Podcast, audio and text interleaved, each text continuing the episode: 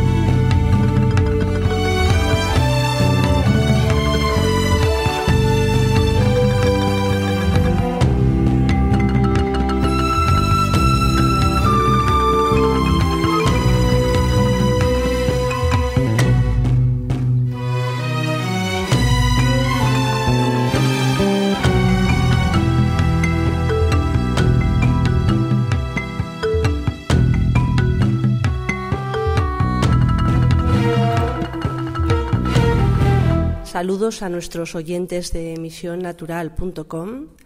Estamos una vez más, eh, Luis y yo, en A la Salud de Todos para entrevistar y eh, proceder a una tertulia con una persona muy interesante. Estamos con Laila del Monte. Hola, Laila. Hola, hola. Y bueno, mm, presentar a Laila yo creo que mm, primero a mí me llevaría a introducir un pequeño texto que ella tiene en su web, que luego la daremos, Ah, daremos esta, esta web, que es un texto muy bonito de un, de un lama y que yo creo que introduce bastante bien a lo que va a suponer la entrevista tertulia de hoy. A ver si soy capaz de, acordarme de las palabras, son unas palabras muy bonitas. Eh, dice algo así como que eh, podemos apreciar la vida si utilizamos nuestra energía para dirigirla hacia la armonía, la paz y la reconciliación entre todos los seres. La isla del monte practica y enseña la comunicación con los animales. ¿eh? Precisamente está muy metida en esa reconciliación entre todos los seres y muestra de ello es a qué está dedicando su vida.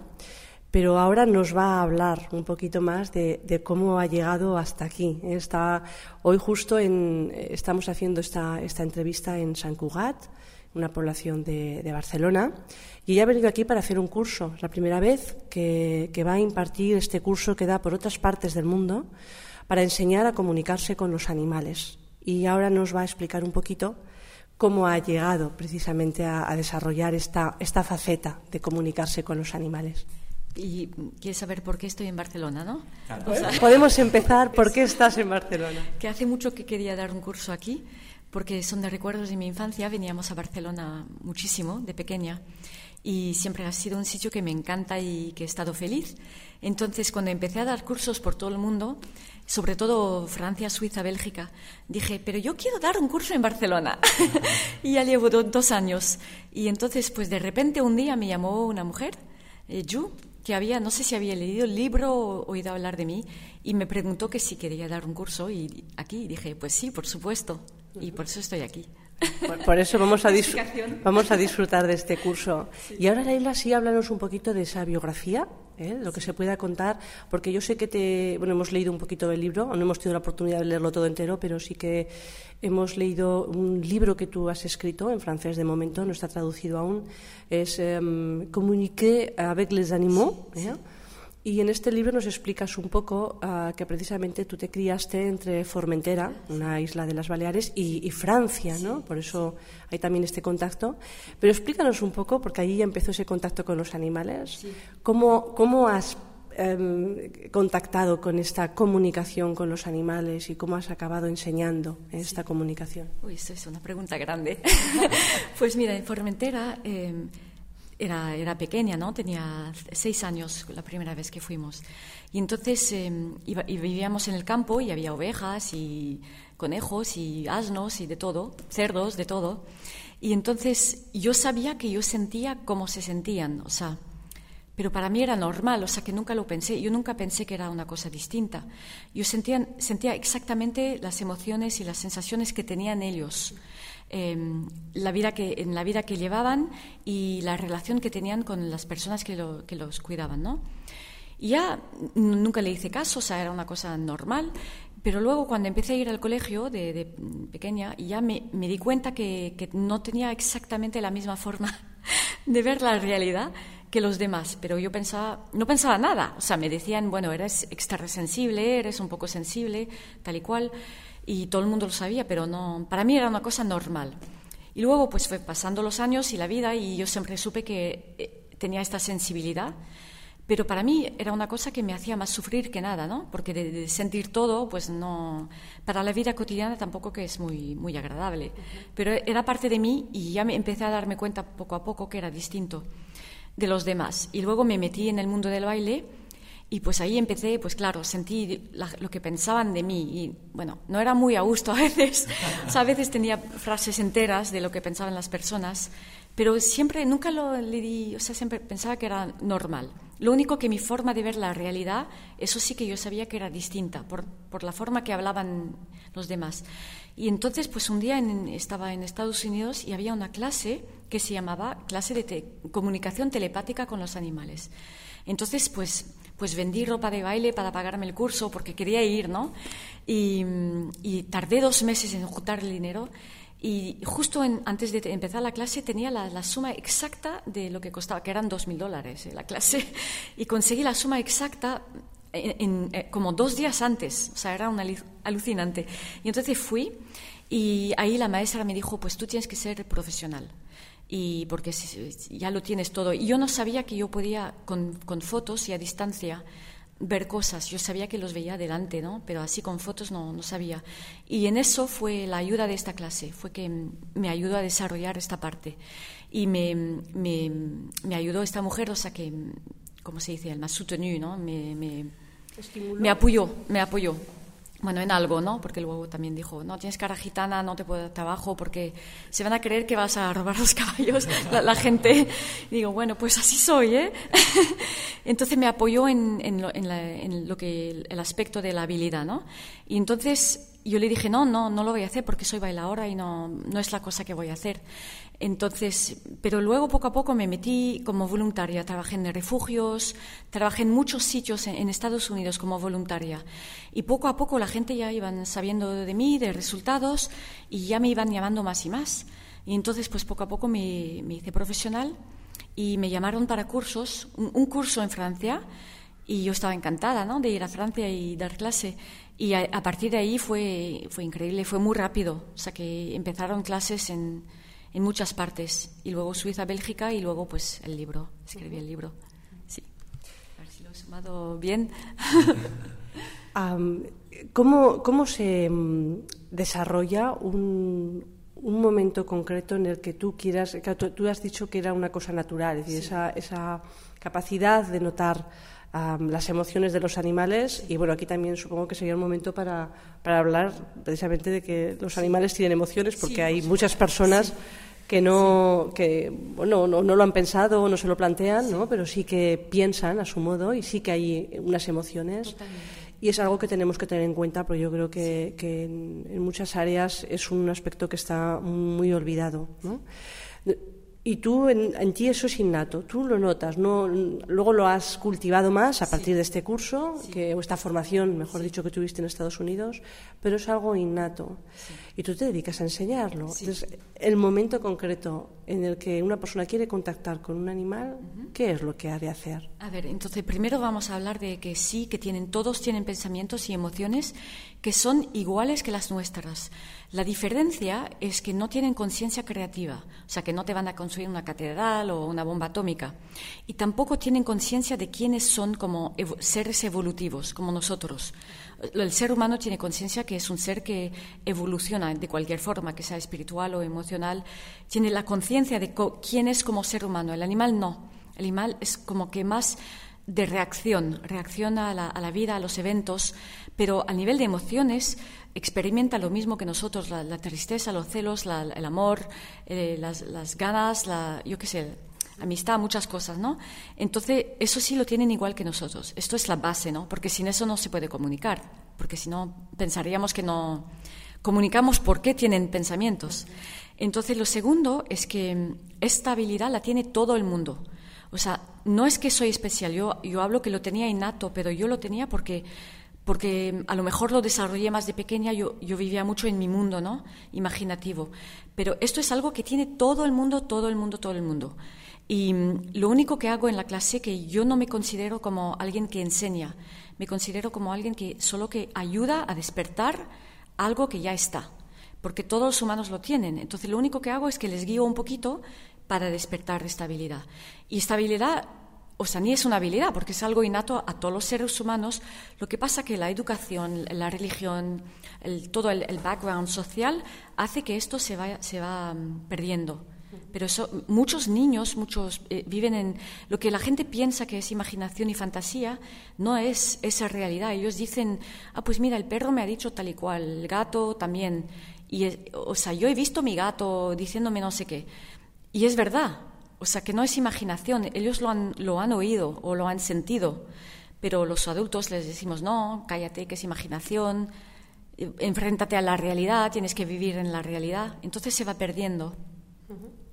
¿Te has encontrado de todas formas ah, con personas que son tan escépticas que no hay ninguna manera de que lleguen a despertar esta, esta capacidad? Sí, sí, pero o sea, eso me encanta. Cuando me viene una persona escéptica, mejor. porque a mí me da igual, porque yo como sé que es, entonces no me molesta nada para que, que me crean o no, me da totalmente igual, porque no importa. Cada uno cree lo que quiere.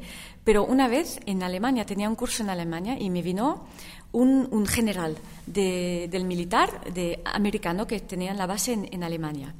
Y él no tenía, no quería venir para nada, pero la mujer le dijo, o sea, que le puso unas amenazas en plan, o te vienes o no sé qué. Entonces él vino por la mujer y no tenía ganas de estar ahí, estaba con el móvil todo el tiempo. Entonces le pedí, por favor, si puedes dejar el móvil por, por lo menos un par de horas para la clase. Entonces hizo el esfuerzo, dejó el móvil. Mira, el hombre este, que era totalmente escéptico, cartesiano, un general, ¿no? Tuvo tantos resultados en la clase que alucinó. Y dijo, y la mujer celosa, porque la mujer que era la que quería, no le salía tanto. Y él dijo, mira, esto me ha cambiado la vida, de ver que yo puedo comunicarme con, seres que yo no, que yo no pensaba que, podía hacer esto. Ayuda seguramente también, Laila, el que alguien aprenda o, reactive esta capacidad de, de, comunicarse con los animales a mejorar la comunicación con las personas, seguro, ¿no? Pues esperemos que sí. Y lo que pasa que muchas veces las, las, personas que quieren a los animales suelen decir, no, todos los humanos son malos, son todos los humanos horribles, tan, tan, tan, tan hablan así, ¿no? Y no, hay que tener, o sea, cuando uno abre el corazón hay que abrirlo para todo el mundo, para los humanos, para los animales. Y sí, lo mejor sería poder entender a todos y tener compasión sobre todo para animales y humanos. Cuéntanos, Aralaida, alguna anécdota, que debes tener muchísimas, ¿eh? alguno de esos casos maravillosos que tienes seguro que a montones. Sí, tengo Alguno, no sé, podemos empezar por uno que haya sido especialmente difícil. Pues, es que no me acuerdo de los especiales. Sí, a ver, sí. No, no una pregunta para, para introducir esto. ¿Desde cuándo? ¿Cuántos años hace que te dedicas a ello? Bueno, y que llevas estos casos, ¿no? Ahora nos explicarás un poco casos que has vivido y has experimentado, un poco desde, bueno, eso. creo profesional así, sin hablar de todos los años de voluntaria anterior, son nueve o ocho por ahí. ¿De voluntaria? De voluntaria hice. A... De voluntaria no, hace, hice dos años de voluntaria, pero claro, como e, era difícil combinar con el baile y la familia. Pero dos años total trabajando en un refugio cada día, haciendo un montón de casos de, para ver cómo se podían, por ejemplo, adoptar un animal, que si este perro podía ir en esta familia, si era agresivo o no, que si podía mm, combinarse con niños o no, sé un montón, o, animales enfermos, porque estaban enfermos, qué estaba pasando, que si llevaban mucho trauma, porque, por ejemplo, en un refugio, pues están ahí tirados y no se nota nada. O sea, parece que están bien, pero al momento que llegan en una familia, a lo mejor les sale agresión o mucho trauma o comportamiento extraño, o se orinan en todos los lados, o cosas así, ¿no? O con niños también. Hay, muchos casos que hay que ir con cuidado con niños, Y entonces eso es lo que hacía en el refugio, dónde adoptar a los animales. Y aparte me empezaban a llamarme para caballos. ¿Y, eso qué edad era? ¿Cuántos años hace? Estamos en el 2008. Pues, yo, soy muy mal de cosas de tiempo, pero digamos a lo mejor hace pues 10 años por ahí, mientras yo intentaba bailar y llevar la familia toda la vez. Pero mm, sí, hablando de casos agresivos, justamente me, me recordé de uno que mm, me llamaron para un gato. La mujer me dice, es un gato agresivo.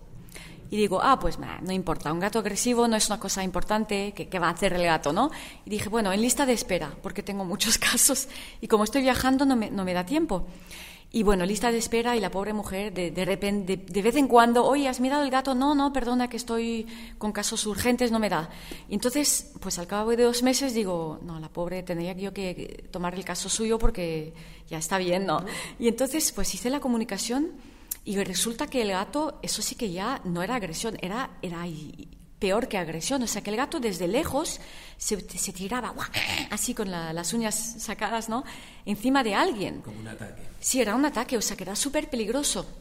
Entonces ahí sí que me entornó la culpabilidad, tremenda culpabilidad, porque me dije, anda, no he tomado el caso, caso antes y ella tenía, tenía un bebé, tenía un bebé por venir, algo así, y un niño en la, un niño en la, familia que tenía como 7 o 8 años. Y el gato era el gato del niño. Y a, veces se ponía agresivo con el niño, pero el niño como lo quería, pues entonces se, los arreglaban. Entonces cuando miré el caso le dije, le dije, no, este gato es súper peligroso porque tiene un desarreglo mental, o sea que hay algo que no va. Porque de repente le entra algo, de repente, ataca a alguien y, después se siente como que se siente mal. Se ha dado cuenta que ha pasado algo que no tenía y se siente mal, pero no sabe por qué le entra eso. Y tenía como un desarreglo nervioso. Y le dije, este gato no puede estar ahí con un bebé porque esto es demasiado peligroso. Y entonces eh, le avisé, pero eso es un caso que yo hubiera tenido que tomarlo antes. Pero hay, hay muchas cosas así que uno va viendo, se puede ayudar mucho. Nos estás explicando mm, un caso concreto y, hablamos todo el tiempo de momento de comunicarte con los animales y detectas dificultades y problemas. Pero claro, viene la segunda parte. Mm, ¿Qué haces? Porque una parte de tu labor también es ayudar a sanar al animal que tiene un problema, ¿no? ¿Qué, haces en un caso así como el de este gato u otros, donde hay una dificultad? Sí. A ver, la, comunicación es para entender de qué va la cosa, donde el origen del problema emocional o el problema de comportamiento eh, y, o el problema físico. Es para saber qué está pasando, cómo está pensando. entonces ahí se, puede ver muchos casos de, mm, por ejemplo, donde el animal absorbe de, las personas, que esto ya lo podemos hablar más en adelante. Ahora, la sanación es otra cosa, es cuando me vienen con un animal enfermo, que, o un caballo que está cojeando, un, gato con cáncer, tumores, lo, que sea, ¿no? Y, ya el veterinario, yo pido darme el diagnóstico veterinario y me suelen llamar cuando ya no se puede hacer nada. Y muchos casos me los, me los dan los veterinarios. Y este, esto es trabajo de sanación que se hace mezclando eh, rezo y visualización. Y, y, con ayuda de lo que se llaman los doctores del, del cielo. O sea que esto ya también lo podemos hablar más adelante. De todas formas, Laila, hablas ahora como separándolo un poco, si no lo entiendo mal, eh, lo que es la comunicación y la sanación. pero, pero hay, y lo entiendo, pero hay una parte que imagino que sí que no se puede separar, porque cuando te venga un animal enfermo, que te hayan remitido de un veterinario, por ejemplo, que ya no hay nada que hacer, tú también te debes, en un primer momento, te debes comunicar antes con este animal enfermo, ¿o no? En, algunos casos sí. Por ejemplo, cuando es una cosa eh, más sencilla, digamos un, caballo que esté cojeando. Entonces, a él no le voy a preguntar porque solo se ha hecho daño y, ya está. Entonces, voy a ir directamente a la sanación. Pero como hay muchos casos donde los animales absorben las enfermedades de las personas, entonces ahí tengo que, a veces, según el caso, ¿no? Tengo que ir a ver qué está pasando, que si, está, si hay algo emocional en la casa muy fuerte de una persona, por ejemplo, y que si él quiere que yo haga la sanación, porque a veces no quieren. O sea, yo una vez hice un, perro de, que tenía siete años y tenían la tarajea, taraquea, taraquea em, collapsed, ¿cómo se dice? colapsada. colapsada. Y tenía siete años. Y yo pensaba que se podía arreglar. Y cuando fui hacia, hacia ella, era una perra, y fui hacia ella, me dijo, no, no me toques. Entonces, algunos dicen que no quieren. Y entonces es según el caso. A veces hago, a veces no. depende. Resulta de todas formas extraño, ¿no? Oír que algún animal no quiera a ser curado. Sí, porque no quieren que interfieres. Por ejemplo, cuando es un animal que está a punto de morirse, y eso me pasó muchas veces, que con una persona que sana, pues quiere sanar siempre, en cualquier momento y siempre lo quiere hacer, pero lo que hay que, hay que tomar en cuenta la libertad de, cada ser, ¿no? de cada animal. Y si están a punto de morirse o que se, se van a marchar dentro de poco, entonces hay que respetar esta voluntad y no hay que interferir, porque interfiriendo se, se para, o sea, eh, se toma más tiempo. Y eso lo aprendí a las, por las malas, o sea, por hacerlo y darme cuenta que, por ejemplo, hacía sanación y luego pues me iba a Francia y enseguida que tomaba el avión se moría el animal. Y eso es porque yo lo, lo, mantenía en vida de una, de una forma, porque le mandaba energía y él se quería ir, por ejemplo. Y tuve varios casos así que me entró también sensación de eso, de culpabilidad, vergüenza, cosas que, o sea, vas aprendiendo, te, te va te salen muchas emociones, porque tienes que estar con mucha humildad todo el tiempo y, y te das cuenta de muchas cosas que a veces no, no te apetece nada, para, nada darte cuenta. De todas formas, Laila, estoy ahora sintiendo que debe ser un poco difícil cuando hay un propietario ¿no? que tiene al animal y que tú le digas, no, es que él se quiere marchar. Eh, ¿Aceptan realmente las personas eh, este...? Es que suele ser... Eh, lo que, lo que pasa es que la persona no está preparada, porque los humanos tienen miedo de la muerte. Y para el animal la muerte no es lo que es para nosotros. Ellos se van en un sitio y paran de comer y de beber y se van. Entonces, ellos no tienen, o sea, tienen el, instinto de sobrevivir, como nosotros. Y entonces, claro, si a un animal lo vas a cazar o otro animal está por matarlo, se va a escapar, se va a ir corriendo, le va a entrar pánico, va a hacer todo para sobrevivir, ¿no? Para salvar su vida. Pero cuando está terminalmente enfermo, está lleno de cáncer o algo así, él acepta la, acepta la, muerte. No es una cosa mm, terrible, pero el, propio, yo no digo dueño porque son libres los animales, entonces digo la persona, ¿no? o el guardián, así se puede decir, no está preparado para o bien la muerte del animal o la muerte en general, no lo pueden aceptar. ¿Y por qué? Porque el animal es, la fuente de amor incondicional que, todos buscamos. Y muchas veces en la vida de una persona solo está este animal como, fuente de amor, entonces no lo quieren dejar, que se, dejar irse. Y aparte está el miedo de la persona a la muerte en general. Entonces, por ejemplo, justo ahora vengo de un cursillo en Toulouse y estábamos dando el cursillo, ella tenía un perro de 17 años y se escapó, se perdió.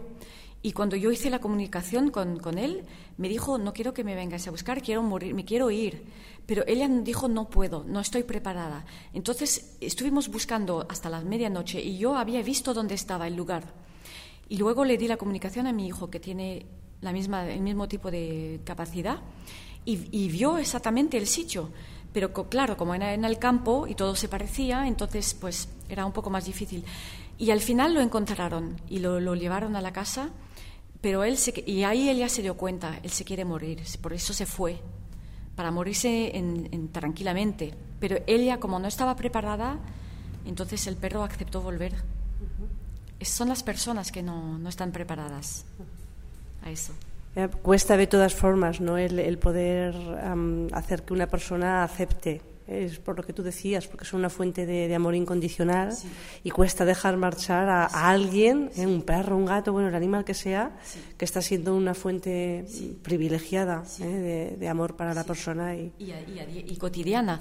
Es muy difícil para las personas, aun cuando has tenido experiencias con, digamos, el otro mundo, ¿no? que yo he tenido muchas experiencias de mucho, mucho amor. Y, yo sé que hay existencia después, yo sé todas esas cosas porque las he vivido yo eh, dentro de mi carne, ¿no? y me, casi me he muerto varias veces, en fin, bueno, que todo, todo un cuento, ¿no? Pero aún sabiendo eso, cuando tienes un animalito allí que, que, lo quieres y es a diario, es, es, tu amigo, es, tu, es todo para ti, pues eso dejarlo irse es muy difícil. Y, y para, para muchas personas a veces más difícil que para gente de su familia y, o sea, me he dado cuenta.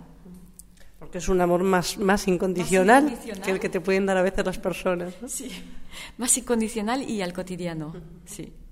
Ah, has mm, hablado antes de eh, que los animales absorben eh, em, enfermedades, proyectamos sin darnos cuenta problemas, dificultades, enfermedades en los animales. Háblanos un poquito de esto ahora para que los oyentes algunos seguro que les suena nuevo y entonces me parece que sí que es una información que es muy, muy importante tenerla en cuenta. Es decir, hasta qué punto las personas, sin darnos cuenta, muchas veces proyectamos y cómo hacer para no proyectar o realmente es algo que tenemos que aceptar y, vivirlo cuando pasa. Sí, buena, buena forma de decirlo, que eso es, eso es típico, esto mucha muchas partes del libro hablan de esto, porque yo al principio me negaba, me negaba a verlo, ¿no? Decía, no, no, eso no puede ser, sobre todo para las enfermedades. Y me acuerdo, hace, hace como 15 años, una, una currandera ahí en Estados Unidos me dijo, yo no quiero hacer los animales porque son las cosas de las personas. Y yo dije, nada, nada, olvídate, que va, es imposible, o sea, para mí era imposible. Pero de hacer tantos casos, he estado obligada de hacer algunas, eh, ¿cómo se dice? Eh, estadísticas, porque cuando ves el mismo caso que se repite como seis veces, dices que es terráneo, si es exactamente la misma cosa y se va repitiendo, en plan de las enfermedades. Ahora, en plan comportamiento, hay un montón. Eh, por ejemplo, un caso típico, un perro que ya ha pasado por ocho meses, digamos, eh, y está destruyendo la casa. Entonces, he tenido un montón de casos así, ¿no? Entonces, por ejemplo, voy a hablar de uno específico, que era una que no, me acuerdo, tenía como cuatro años, cuatro o cinco años, y destrozaba todo en la casa, pero a tal punto que eran los muebles. Eh, cuando ella llegaba en, su casa, cuando volvía de trabajar, parecía que había pasado un huracán, un huracán, porque había plumas por todos los lados, porque se comían los cojines, las sillas revolcadas, la madera comida, el suelo, comía hasta el suelo, o sea, todo, todo, todo las puertas, bueno, una alucine, ¿no? Y entonces yo em, comuniqué con la, perra esa que se llama, llamaba Canay, que le di otro nombre en el libro para la intimidad ¿no? de la persona. Entonces, y resultó que yo vi que, era, que la mujer tenía mucha, mucha rabia, mucho resentimiento, mucha rabia que no había resuelto en su vida, pero tan fuerte que estaba expresado por el animal. Y aparte ella me dijo, tengo una niña de siete años, entonces yo siempre mido a las personas que, viven con los animales. Y eh, cuando hice la comunicación, pues como que oía puertas que, que se cerraban ahí, golpes y gritos, y oía cosas, ¿no? De, que, que mostraban que ella no se llevaba bien con la hija, que había muchas discusiones. Entonces se lo dije. Y, y le dije, aparte le dije, la rabia y el resentimiento tiene que ver con un hombre con quien has estado no es un hombre actual, es uno con quien has estado, no sé si es un ex esposo o un novio, no, sé, pero es uno de antes. Y le expliqué todas las emociones en detalles de ella. Entonces se puso a llorar y, me dijo, pues sí, eh, acabo de divorciarme y no, él me ha hecho esto, lo otro, lo otro, o sea, empieza a darme la lista de lo que él le ha hecho y ella tenía tanto resentimiento y celos y rabia que estaba todo dentro de ella y lo reconoció. Y este caso me lo mandó un, veterinario, porque me dijo, este caso lo tienes que mirar tú. Me, mandan muchos, muchas veces, me llaman ellos. Y entonces le dije a la mujer, mira, pues tienes que hacer algo de terapia para ti, para que te vaya mejor. Entonces, em, no oí más hablar de ella. Y a los seis meses encontré a la veterinaria, porque hizo el curso conmigo, y me dijo, esta mujer hizo un trabajo de terapia y ahora se paró totalmente el problema. El, el perro ya no, no hace nada o sea que totalmente resuelto. Y muchos, muchos, muchos casos, por ejemplo, de gatos que se orinan en la, en, la casa. Eso es típico, o sea, puede ser algo en la casa. Después, comportamientos de, con caballos, comportamientos que llaman problema, problema de comportamiento, pero a veces solo tiene que ver con la persona, porque ellos son como radios, o sea, notan todo, sienten todo, eh, así funciona, es el lenguaje de los animales, el lenguaje intuitivo. Así se comunican entre ellos. Entonces, por ejemplo, si estás delante de un caballo, él sabe perfectamente quién eres y sabe todo. Eh, tú puedes ah, poner buena cara, ay, todo va bien, estoy feliz, tal, pero el caballo, él sabe lo que hay, él nota las, las emociones profundas. Entonces igual se comporta de una forma agresiva o dominante o, mm, le hace caer al jinete y no tiene que ver con eso, tiene que ver con el jinete. ¿Cómo saber, cómo saber en una casa donde hay varias personas, eh, el animal tiene un problema de comportamiento que en principio es posible que pueda ser una proyección de alguno de los guardas eh, de la casa? Pero ¿cómo saber de cuál? Es decir, siempre suele haber uno de los guardas que es como el que más vínculo tiene con ese animal. siempre se proyecta a partir de donde el vínculo es más estrecho o el animal puede realmente absorber de cualquiera de las personas de la casa. Suele ser más bien del con quien tiene la relación más fuerte, pero no está obligado. O sea, muchas veces, eh, por ejemplo, una vez hice un caso de un niño que la perra era eh, orinaba eso es el caso, me acuerdo. Y orinaba en toda la casa, ¿no? Y a la noche también. Y entonces eso tenía que ver con el niño de la casa. Porque yo pregunto, darme los nombres de todas las personas que viven en la casa. Por si acaso, para ver que sí es algo que tiene que ver con eso. Y en este caso era el niño que era casi autista, ¿no? Y entonces él tenía mucha rabia contra el papá, que, que no estaba y que era una persona, personalidad muy dominante. Entonces la rabia del niño que no estaba expresada la tenía el perro y se meaba. Una cosa rarísima, ¿no? Pero es que son casos que solo se entienden al final de la comunicación que yo les explico todo. Y mm, sí, así es, o sea que es, es, un poco extraño. Pero a veces puede ser, por ejemplo, peleas entre una pareja. Entonces el gato se orina en toda la casa y, las personas están súper enfadadas. ¿Y por qué se orina? ¿Y por qué? Pues lo, lo, voy a echar, no sé qué, no sé cuánto. Y cuando yo les digo, mira, esto tiene que ver con la, relación entre vosotros, a veces ni siquiera hay discusiones. A veces es que se llevan mal, pero no, se hablan. O sea, sobre todo, he notado ¿eh? en, en los años que lo hago, que tiene más que ver con las emociones que no están expresadas que las que sí que están expresadas. Por ejemplo, un caso de mm, un gato que pues, se cagaba y se orinameaba en toda la casa y el esposo era, muy rabioso. Eso lo vi en la comunicación, ¿no? Porque oigo los ruidos de las puertas, de, los gritos, la rabia. Y la mujer no decía nada, era muy sometida y no decía nada. Entonces el gato exprimía para ella. O sea, ¿por qué lo hace así? No lo sé. O sea, esto no te lo puedo decir, pero lo hacen. Y entonces, claro, el esposo peor, o sea, le, ponía más enfadado, porque además se, se cagaba, justo delante de la puerta donde él se levantaba y metía el pie en la mañana, y entonces pues explotaba todavía más. Y es casi como una forma de catarsis, ¿no? Para que salga todo. Y no, no, lo acabamos de entender muchas veces. Ah, nos has hablado antes de eh, lo que es la faceta de sanación, eh, que en principio lo haces mm, pidiendo ayuda también, ¿no? una colaboración, ¿eh? no sé cómo prefieres llamarlo, de médicos o veterinarios espirituales, ¿no? en este caso no sería veterinarios espirituales. Doctores, doctores espirituales. Háblanos un poquito de esto ahora, Esto sí que es un caso, eso sí que es un poco difícil explicar, pero como está en el libro, ahora sí que lo, antes no lo hablaba. bueno, primero pido al Creador, o sea, es la primera cosa que hago. No digo, para no decir Dios, porque hay mucha connotación judeocristiana, entonces digo el Creador, que es más fácil. Así la gente se quita de encima todas las connotaciones, ¿no? Pero primero le pido al Creador que, sane este animal o esta persona. Pero luego lo que mm, es parte de mi vida, eh, yo, yo bailaba y hace como 14 años yo tenía la rodilla destrozada. O sea, cuando me vine a América, y ahora la tengo muy bien, ¿eh? y destrozada, no podía bailar. Y eso ya lo tenía cuando vivía en España. Entonces me tenía que parar varios meses. Y fui a ver un médico aquí, en España, un cirujano grande en Madrid, y me dijo, te tenemos que operar. Y yo, por intuición, sabía que mejor que no me hicieran la operación del menisco, porque tenía la sensación que no iba a salir muy bien. Me vine a América y se fue empeorando. Entonces fui a los más grandes cirujanos de los atletas en América. Y ahí el médico, el doctor Fox, que era un especialista de, rodilla, me dijo, mira, no tienes mucha posibilidad, tenemos que hacer cirugía explorativa y puede ser que estés un poco mejor o que estés igual o que estés peor. Entonces, pues míralo tú. Y entonces yo pregunté, pues peor, ¿qué significa peor? A ver, dime. digo, ¿significa que nunca voy a bailar más? Y me dijo, sí no vas a poder bailar más. Entonces dije, pues no, pues no, no lo hago. Entonces me mandaron a ver un kinesiólogo, no, se llama así, eh, reeducación, ¿no? Eh, sí, reeducación, eh, deportiva. Y me dijeron, y este me dijo, olvídate de todo, déjate de bailar, búscate otra, otra cosa.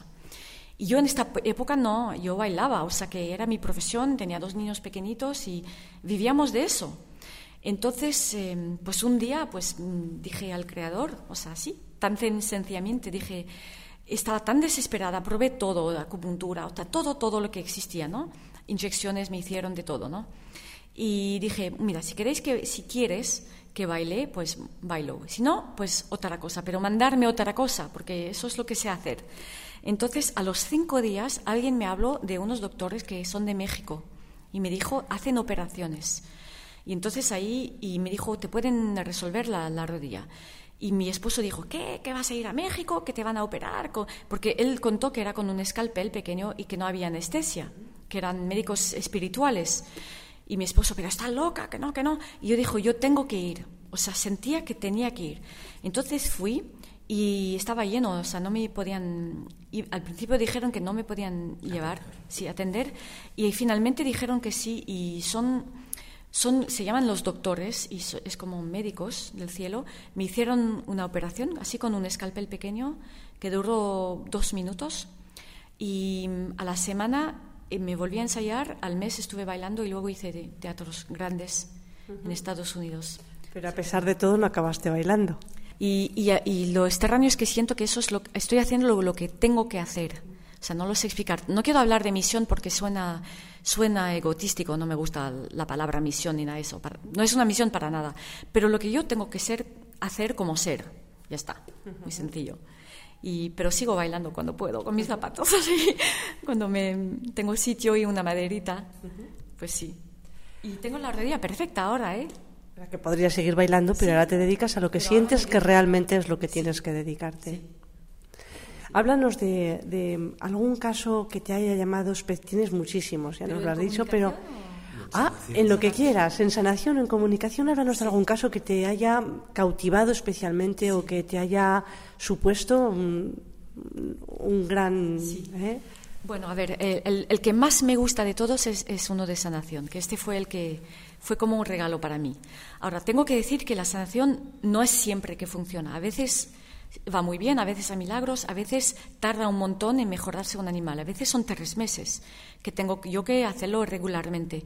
Entonces, y a veces pues tengo también partes negativas que las tengo que hablar antes de hablar de milagros, de por ejemplo de, animales que no he visto que hay un problema y que después, por ejemplo, tuve uno que tenía, mm, ¿cómo se dice?, de ver, que son eh, en la tripa, que son eh, estos bichitos, no, ah, parásitos. Parásitos y yo no lo vi, o sea, me, me, llamaron para una cosa estructural, resulta que el caballo estaba lleno de parásitos y yo no lo miré y entonces y se murió el caballo. Y ahí, bueno, fue terrible para mí la experiencia, mm, con mucha culpabilidad, mucho sentido de no lo he visto a fondo.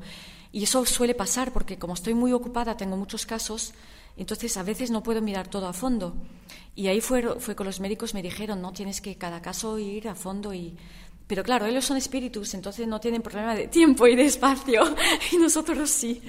Entonces, es para decir que no siempre va todo bien, quiero decirlo antes. Pero el caso que más, más bonito fue, porque fue el, día de mi cumple, en agosto, y íbamos a visitar eh, Michel Robert, que es el más grande jinete francés, ¿no? Eh, de, salto. Entonces me, me quería mm, hacer una, hablar conmigo, entonces me llevó una amiga que ella tenía un centro hípico y entonces fuimos en coche. Y justo antes de salir, ella no quería ir con el dentista, era un dentista equino. Yo pues pregunté arriba, porque es más fácil así, y dije, pues tiene que venir, ¿es mejor que venga o no? Y lo que yo oí, que tampoco significa que es la verdad, ¿eh? ¿eh? pero lo que oí yo es mejor que venga, ya sabrás por qué más en adelante. Entonces se lo dijimos y entonces vino con nosotros. Y me encuentro, estoy delante de Michel Robert, me está hablando de, cosas, de caballos, y se, viene uno y le dice, hay una emergencia, tienes que venir enseguida. Y él dijo, no, estoy hablando con Laila, ahora mismo no puedo, que sí que hay algo, una emergencia. Entonces él me dice, vente conmigo, entonces vamos, y está un caballo que se llama Hockey, que todavía está, y tiene todo la, ¿cómo se dice? La mandíbula, la mandíbula, fracturada, pero en dos. O sea que hay una parte que está cayendo, que está caída, porque la tiene como un, corte en la mitad y todo lleno de sangre, de trozos de carne, o sea, un asco, una cosa alucinante. Hay la mitad de la gente totalmente desmayada y entonces él me dice mm, a mí, o sea, yo ahí mirándola, dice, Laila, eh, entra dentro del box y tú y yo. Y digo, ¿cómo que tú y qué, qué, qué va a pasar? ¿Cómo que tú y yo? Y me dice, pues tienes que hacer algo. Digo, no, no, no, no, yo no hago nada, yo no puedo hacer nada, tiene que ir a una clínica. Y entonces él me dice, no, no, tú tienes que hacer algo porque ahora no se puede ir a una clínica. Es demasiado tarde y no sé qué, me, me, cuenta algo. Y yo, pero yo no sé hacer nada, yo no puedo hacer una fractura, todo así. Y la mujer desmayada, la, y el, el, el, dentista pálido blanco se, se fue a vomitar porque era un, y yo no, yo ahí bastante tranquila. Entonces no sabía qué hacer y empecé como hacía normalmente con las manos y tal. Y digo, no, esto no va. Entonces pues empecé a pedir arriba, oye, que ahora sí que me tenéis que ayudar porque yo no sé qué hacer. Entonces no sé qué pasó, pero que de repente yo sabía exactamente todo. O sea, no era yo, o sea, que como que me entorró algo y sabía qué es lo que tenía que hacer. Y entonces le dije a Michel Order, yo mandándole, es el, más grande jinete, tú ponte aquí y respira así. Y al, y al dentista, tú ponte aquí y respira así. Y las manos así, o sea, alucinante. Y después dije, bueno, ahora tenemos que lavar la boca. Y entonces yo le mandaba a todo el mundo qué había que hacer. Y a los 20 minutos vimos que la, mandíbula se volvió, en volvió a su sitio.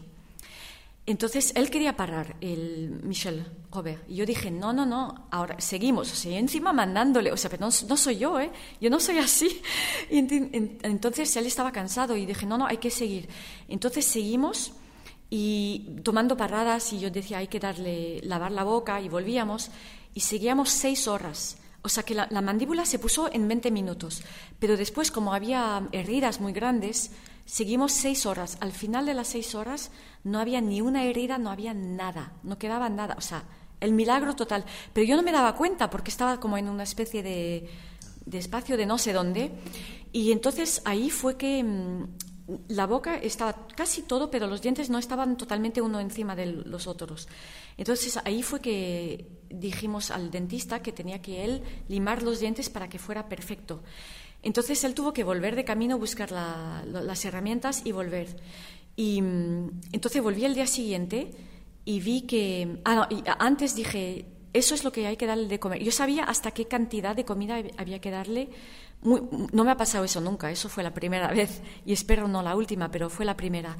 Y mm, al día siguiente yo había dicho no le tenéis que, no le podéis dar nada de paja. Se dice así lo, lo fue. Eh, porque porque va a masticar y esto no va a ir bien. Pero llegué y le, habían dado paja. Entonces me enfadé un poquito, no mucho, pero entonces tuve que empezar otra vez y, bueno, ya se puso bien. Y el caballo está perfectamente bien. Está, y es un caballo de estos de competición que cuesta un millón de, euros. O sea, es un caballo grande. Realmente, qué caso tan impresionante, ¿verdad, Fue el mejor caso de mi vida. Si esto fue. Porque fue para mí. Para mí fue como. Primero, yo vi a qué punto este animal era. Los animales son increíbles porque mm, él aceptó, él debía tener un dolor tremendo, porque una mandíbula fracturada, eso debe ser tan doloroso, porque todo lo que son de huesos duele muchísimo, ¿no? Y él sabía qué estábamos haciendo y se quedó ahí, no se movía, se quedó una paciencia, una cosa en sus ojos que no me, no me olvidaré nunca en la vida. Que la grandeza del animal, o sea, no lo puedo explicar, pero quién era la grandeza, sí, la nobleza y todo. Y después el hecho de que para mí era mm, quitarme todas las dudas, que yo siempre he luchado con las dudas, que esto es mi peor enemigo, ¿no? Como a todos los demás humanos. y lo peor son las dudas. Y saber que te oyen, que te ayudan, todo eso es, pues se duda, aunque yo sé y aunque me han currado a mí, y pues siempre dudo que si yo puedo a través mía, ¿no? Que yo sé que no soy yo, es, la energía del creador, pero ah, de alguna forma te, prestas como herramienta, ¿no? Y siempre dudas que si eres buena herramienta o no. Pues eso fue el regalo. Un caso impresionante, aunque digas que no puedes explicar lo que sentiste, pero sí que los oyentes no podrán eh, vivirlo como lo estamos viviendo nosotros, pero sí que realmente transmites esa emoción que tuviste que llegar a sentir en, aquel momento. Y como a mí me han currado de, cosas, también me han currado, que yo casi me he muerto en Madrid y me curró un cabalista, todo eso está en el libro. Cuando esté al español, pues ya. y yo me estaba muriendo y me curró un cabalista que vino de Israel, después los médicos, o sea, tuve muchos milagros para mí. Entonces, cuando hay uno para otro, pues me entra mucha alegría. Vamos ahora a los pequeños milagros, Laila, y a mí me gustaría preguntarte ahora, ¿qué, qué consejo cotidiano podrías dar para todas las personas que tienen, tenemos animales, yo también tengo, ¿no? tenemos animales para, para promover un mejor trato a los animales, sabiendo pues toda esta trama que hay preciosa y al mismo tiempo complicada, ¿no? Que nos estás explicando lo que es esa relación y esas proyecciones y ese absorber. ¿Qué consejo puedes, puedes dar? Bueno, primero es la conciencia de que piensan y que sienten lo primero, y que son seres que llevan luz, o sea, son seres, bueno, claro, un, perro agresivo a lo mejor te dices no, no lleva nada de luz, pero están en nuestra vida para algo, para ayudarnos, para darnos alegría, es como, como que lo escogen, ¿no? Entonces eso hay que respetar, que están con nosotros para esto eso es la primera parte.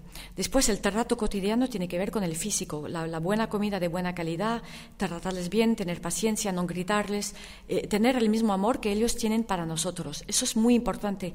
La gente siempre está gritando a los animales o intentando dominarles o, o someterles a lo que ellos quieren.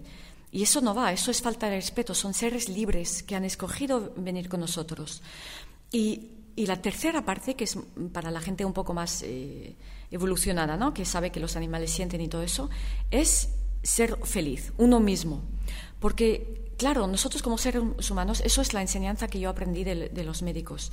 Nos pasamos la vida ruminando las cosas negativas que, ha pasado esto, que este, que el otro, que este tal y cual ha dicho una cosa, que cómo voy a pagar las facturas, que cómo voy a hacer, que cómo voy a vivir, que, todo va mal, que es un día horroroso, que esto lo tal. La gente es muy negativa. Entonces, es, como una somos vacas, ruminando todo el día, pero no cosas buenas, ruminamos lo negativo. Y esto afecta nuestra realidad, porque tenemos la capacidad de crear nuestra realidad con nuestros pensamientos y nuestras emociones. Y esto lo aprendí de los doctores, o sea, llevan 14 años hablándome de eso. Hasta tal punto que ahora he desarrollado un curso que se llama Herramientas, que es para las personas, ya no para los animales, porque como vi que todos los problemas de los animales tenían que ver con las personas, entonces dije arriba, dije, oye, pues a ver que me mandáis algo para las personas. Y un día pues tuve todo el curso entero. Y es, parte es lo que aprendí con ellos, cómo cambiar cómo somos, cómo pensamos, todo tiene que ver cómo pensamos y cómo nos sentimos. Entonces yo diría buscar siempre a ser feliz y alegre. Eso, es la, eso no lo digo yo, me lo dicen los, los, animales. Los médicos me dijeron, la llave de todo es la felicidad. Eso es lo que me dijeron antes de ir, de marcharme, hace dos meses. Ser feliz dentro de uno mismo, para que no sea uno enfermo y no enfermar a los animales. Mm, intentaremos cumplirlo, pero no es, no es nada fácil, Laila. ¿eh? No digo que es fácil. Si yo llevo 14 años con ellos diciéndome lo mismo. Pero no, digo, no es controlar los pensamientos, porque no se controlan. Es cambiar la emoción. Si uno nota que uno está empezando con lo negativo, es conseguir cambiarlo a algo más positivo. Es eso, no es controlar, que tampoco se puede ver todo lo que uno piensa tiene que ver también con lo que decías antes de las dudas. Y ahora que estás mm, comentándonos, ampliando un poquito más esto de ser feliz, yo creo que una buena parte de la infelicidad también la aportan las dudas, que siempre saltan. Y además dudas, como decías antes, repetitivas. Y muchas veces tenemos experiencias que nos responden hacia lo positivo, una pregunta, una duda, y volvemos otra vez a caer en la misma duda. Sí, sí los médicos, los doctores dicen la duda es el peor enemigo del hombre. Y cuando yo llegaba y decía, he bailado mal, no lo he hecho bien, me he salido con pasta, tatín, tatatán, y me decían, y dudo de mí como baila, como baila ahora, y me decían, cada vez que dudas eres como un cangrejo, caminas hacia atrás. Entonces, una cosa es saber en qué punto estás. Si eres un artista, pues tampoco vas a ilusionarte que, que estás bailando súper bien si no estás bailando súper bien. Saber en, en, qué punto estás, qué es lo que tienes que mejorar, pero tampoco dudar, no dudar de ti, no dudar de tus capacidades porque cada ser humano tiene mucha capacidad para evolucionar, para ser mucho. Y él me dijo, puede ser lo que tú quieras, pero es solo cuestión de intención, de meter tu atención en eso y tu intención. Y practicar. Y practicar, casi nada. Bueno, Laila, pues me parece que tenemos que ir acabando. Ya es una lástima porque explicas cosas muy interesantes, compartes experiencias muy bonitas y además yo creo que es algo que tendríamos que tener mucho más presente en nuestras vidas, esa relación con todos los seres, con cualquier ser, intentar reconciliarnos, ¿no? Primero con uno mismo a lo mejor y luego con los demás, ¿no? Pero bueno, ahora sí vamos a despedir el programa Y antes de despedirlo, yo querría que dieras tu página web para que aquellos que estén interesados puedan contactar contigo, puedan ver un poquito más los cursos y seminarios que tú impartes. ¿eh? Y bueno, sé que estás repartida por muchos lugares del mundo. Pero bueno. Eh, a ver, la parte española todavía no está en buen español y no está completa. Pero ya me están ayudando. O sea que poco a poco, creo que para noviembre, diciembre no, diciembre, mejor dicho, estará en mejor español, espero, sin tantas faltas y a lo mejor un poco más completo. No va a ser tan completo como la del francés o del inglés, creo. Pero la página web es w tres veces, Laila del Monte, L-A-I-L-A, del Monte, como, como los tomates, punto com.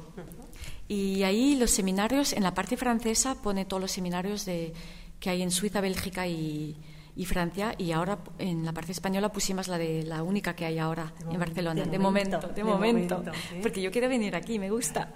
Y nosotros también disfrutamos mucho de que vengas ¿eh?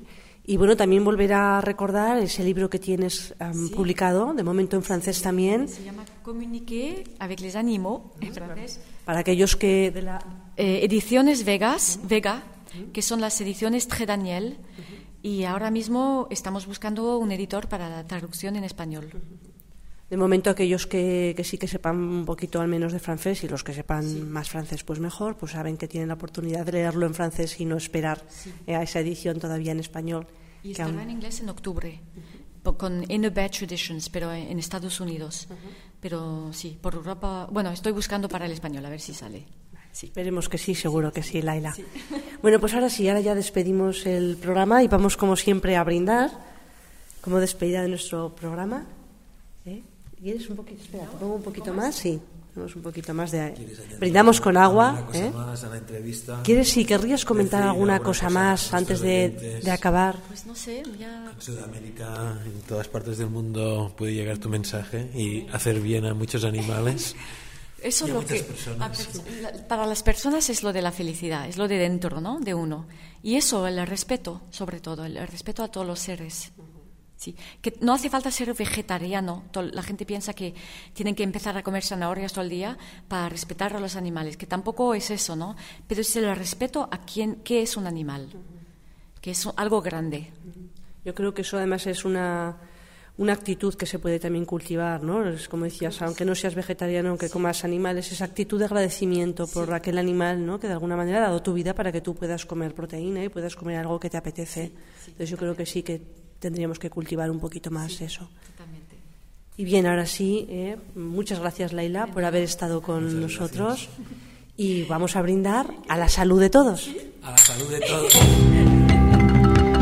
Hemos escuchado a la salud de todos un brindis a la vida en emisionnatural.com.